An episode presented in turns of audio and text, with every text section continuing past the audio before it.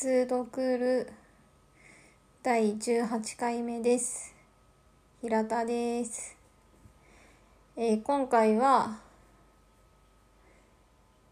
雑談ということで あのあれこれをちょっと喋りたいと思います。えータイトルにも書いたんですけどノートを使い切った話っていうのをしようと思います。ノートを使い切っただけなんですけど なのでなんか特にオチはないんですが あのなんかノートをですね使い切ったことがなかったんですよ私。あのノートって。ただのノートあの紙のノートですね。ネットとかで今あるようなやつじゃなくて。でこれまで使い切ったことがなくてで、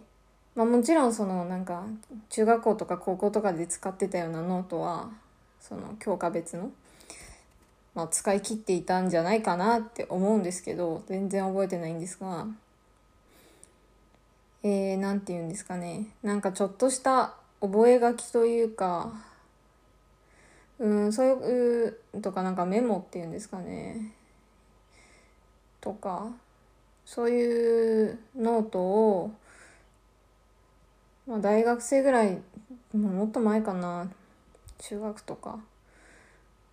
かな。あの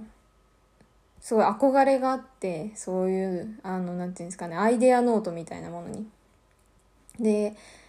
私小学生の時とかファッションデザイナーになりたかったんです。洋服がすごく好きで。なので、まあ、多分そういうこともあってそのデザイン画が書かれている紙とかノートとかがすごい好きでデザイン画の一覧の本とかすごい大事に小学生の時読んでた持ってた記憶とかがあるんですけどでもなんかでまあそういう憧れからノートを買ってみていろいろなんか書いてみるけどまあうまくいって6ページぐらいでもうあ飽きちゃうっていうか存在を忘れてしまうというか。でなんかまあ何ヶ月か経ってしまってあこのノートどうしようってなるっていうのをもう多分十何冊繰り返してきたんですこれまで、まあ、よくやるよなあ懲りもせずにって感じなんですが。でえっ、と何年前かな。多分4年とか5年ぐらい、うん、3年前34年前ぐらいにあの洋服のブランドで豆黒子内っていうあの日本の洋服のブランドがあるんですね。えっ、と黒子内舞子さんという女性がデザイナーをされているブランドで、えー日本の伝統工芸とかをあのデザインに用いているブランドなんです。で私そこの洋服のそのクリエーションみたいなのがすごく好きでディテールとかあの結構よくチェックしてたりしてたんですけどそこの、えー、とデザイナーの黒河内さんはいつもあの黒いモレスキンを持ち歩いていてでそのモレスキンにいろんなことをメモしてるんですね。あの洋服のデザインの元とかもう普通にただの日記とか、うん、まあすごくプライベートなことを書かれていてでなんか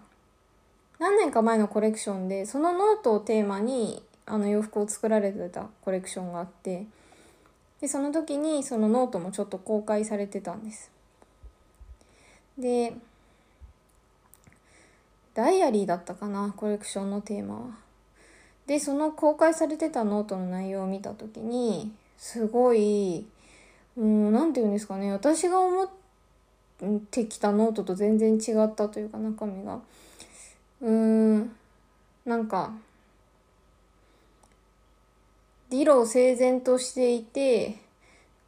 ページが埋まっていてその文字とか絵とかで。なんていうんですかね無駄がないノートみたいなのをその私はなんかそうあるべきだと思い込んでいてなんで思い込んでたのかなって思うとなんか根は深そうだけど あの思い込んでいていたんです。でもそのコロゴーチさんのノートを、まあ、はいあのインスタグラムか何かで拝見した時にあこうやってそのなんか全然見開きでもう片隅にしかなんかちょろっとしか書いてないとか なんか写真だけとか逆にイラストだけとかなんか本当に覚書とかなんかそういうなんて言うんですかね自由な使い方っていうのかな。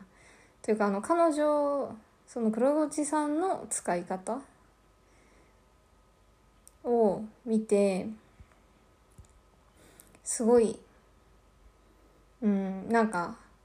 素直に素敵だなと思ったんです思ったんですけど、まあ、なんか自分でそれをやることも、まあ、できず何年か経って去年の夏の初め7月ぐらいにあのピーター・ドイク展に行ったんですね東京でやっている。でそこで絵を見てうん絵がちょっと想像していた以上に素晴らしかったんですけどそのピーター・ドイクさんの絵も。でそこでまあスーベニアショップみたいなところで、えー、ドイクさんの絵が表紙に書かれている A5サイズのノートを買いました。まあ、買っってどうするんだろうか私って思ったんですけど その時は。そのこれまでの使い切れてない自分を知ってるので